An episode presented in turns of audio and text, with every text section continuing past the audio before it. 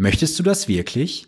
Du gehst zu deiner Bank, zu deinem freien Anlageberater, es werden dir offene Investmentfonds verkauft und am Ende kannst du nicht über das Geld verfügen. Du glaubst jetzt, Sven, das ist doch ein Märchen, das gibt es nicht. Doch, das gibt es. Und zwar in einer ganz speziellen Gattung von offenen Investmentfonds. Darüber möchte ich heute mit dir in diesem YouTube-Video respektive diesem Podcast sprechen. Und damit herzlich willkommen zur heutigen Ausgabe. Mein Name ist Sven Stopka. Ich arbeite als Honorarberater und unterstütze Menschen dabei, bessere finanzielle Entscheidungen zu treffen.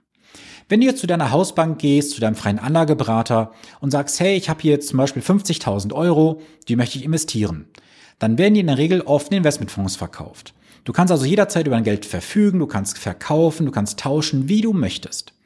Wenn dir aber eine spezielle Gattung von offenen Investmentfonds verkauft wird, hast du keine Verfügungsgewalt über das Geld, weil du hast sowas wie eine Mindesthalterdauer und eine Kündigungsfrist. Du denkst, das gibt es nicht? Doch, und zwar bei offenen Immobilienfonds. Offene Immobilienfonds sind in den letzten Jahren wie geschnitten Brot verkauft worden, speziell bei stationären Banken und im freien Vertrieb. Es gab ja viele Argumente. Wir haben die Niedrigzinsphase gehabt, Immobilien sind immer sicher und das ist eine sehr, sehr solide Anlage. Ja, das stimmt auch. Aber über einen Punkt wurde halt nicht ausführlich informiert, wie ich immer wieder merke, und zwar über das Thema Mindesthaltedauer und Kündigungsfrist. Lass uns mal ein bisschen zurückgehen, und zwar in das Jahr 2013. 2013 hat der Gesetzgeber gesagt, die offenen Immobilienfonds werden reguliert über das Kapitalanlagegesetzbuch, kurz KAGB. Und seit dem 22. Juli 2013, ich habe es gerade kurz abgelesen, ist es so, dass alle Anteile ab diesem Stichtag eine 24-monatige Mindesthaltedauer haben und eine 12-monatige Kündigungsfrist. Wenn du also Anteile aus der Vergangenheit hast, also vor dem 22. Juli 2013, kannst du im Kalenderjahr bis zu 30.000 Euro ohne Frist drüber verfügen.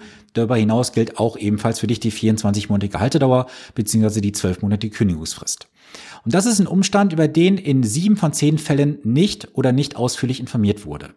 Denn ich habe jetzt in den letzten sechs, sieben Monaten unzählige Kunden gehabt, unzählige Gespräche mit Interessenten, die schicken mir ihre Depotauszüge und ich sehe immer wieder Immobilienfonds. Ich frage nach, hey, warum machst du diesen Immobilienfonds? Ja, das ist eine sichere Anlage. Die Bank hat gesagt, das ist eine gute Beimischung. Das hat wenig Schwankungen, bringt einen minimalen Ertrag, besser als das Geld auf dem Konto liegen lassen. Das sind alles Argumente, die stimmig sind.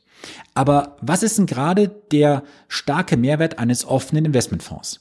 Du weißt jederzeit, was dein Geld jeden Tag wert ist oder dein Anteil besser gesagt und dass du jederzeit auch darüber verfügen kannst. Das ist bei dieser Anlageklasse definitiv nicht gegeben.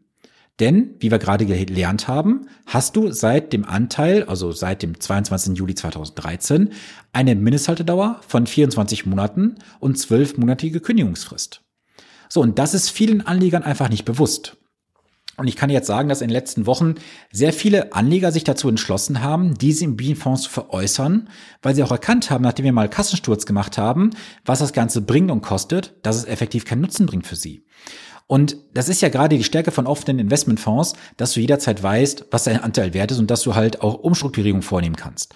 Und hier hast du halt eine 24-monatige Mindesthaltedauer oder eine 12-monatige Kündigungsfrist. Jetzt stellt sich natürlich die logische Frage, lohnt sich denn grundsätzlich ein Immobilienfonds? Ich sage mal ja und nein. Der Vorteil eines Immobilienfonds liegt auf der Hand. Du hast eine sehr geringe Schwankung, also eine niedrige Volatilität und du hast einen Ertrag, der irgendwo zwischen 0 und 1, 1,5 Prozent vielleicht liegt, vielleicht auch mal 2 Prozent. Jetzt musst du aber die äh, Rechnung als folgendermaßen machen, wenn du eine größere Summe investierst, gehen da schon mal 2, 2,5, 3 Prozent Ausgabeaufschlag weg. Dann hast du laufende Kosten bei diesem Immobilienfonds. Wenn du jetzt einen Sparplan hast und jedes, jeden Monat dann noch eine Summe einzahlst, hast du auch einen Ausgabeaufschlag.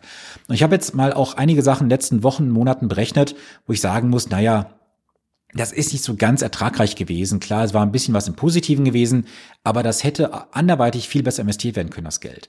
Natürlich wissen wir jetzt auch, da wir es mir zwar auch nicht äh, widersprechen wollen, dass in der Vergangenheit wir jetzt wissen, was passiert ist. Wir wussten jetzt vor vier, fünf Jahren nicht, was passiert, wie läuft der Aktienmarkt, der Anleihenmarkt, wie laufen die Immobilienfonds. Wir können jetzt rückwirkend schauen. Grundsätzlich stelle ich mir aber eine Frage, möchte ein Anleger wirklich sein Geld für 24 bzw. 12 Monate wirklich binden und nicht darüber verfügen können? Und ich kann dir sagen, dass in diesen zehn von zehn Fällen die Anleger mir sagen, nein, ich möchte jederzeit meine Anteile veräußern können, wenn es gewisse Umstände gibt, dass ich über das Geld verfügen muss, dass es gewisse Effekte gibt in der Welt und ich möchte reagieren. Denn machen wir uns nichts vor. Die heutige Wirtschaftslage ist nicht einfach.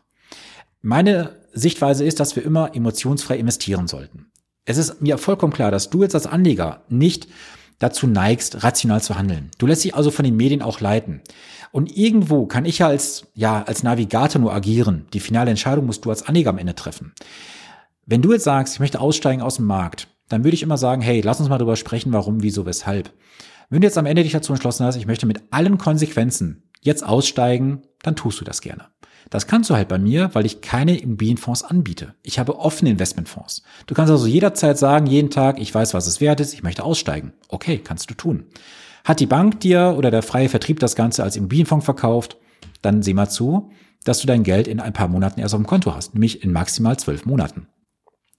Zumindest da muss man auf fairerweise sagen, ist ja nur ein Teil.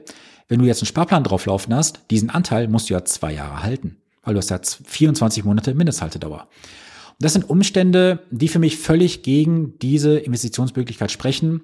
Ich bleibe dabei, ich bleibe bei meinen Aktienfonds, die sehr, sehr breit gestreut sind. Ich bleibe bei meinen Mischfonds, bei meinen Anleihenfonds. Das ist das, was seit Jahren funktioniert und das auch sehr erfolgreich.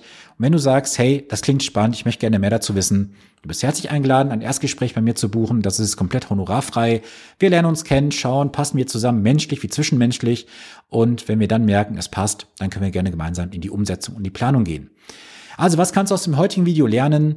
Erstens, offene Immobilienfonds können sich lohnen, lohnen sie aber oft nicht. Zweitens, prüfe bitte, ob sich ein Investment in diesem Bereich dir wirklich lohnt für dich unter Berücksichtigung aller Kosten und Positionen, die anfallen.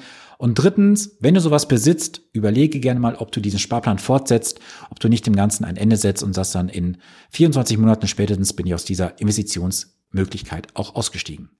So, das soll es heute gewesen sein. Ich hoffe, das war was für dich dabei gewesen. Wenn du zu diesen 78 Prozent gehörst, die diesen Kanal noch nicht abonniert haben, hinterlass gerne ein Abo für diesen Kanal mit der Glocke, damit du immer up to date, wenn es Neuigkeiten gibt. Jetzt wünsche ich dir eine gesunde und vor allem erfolgreiche Woche. Bleibe gesund. Bis zum nächsten Montag. Dein Sven Stopka.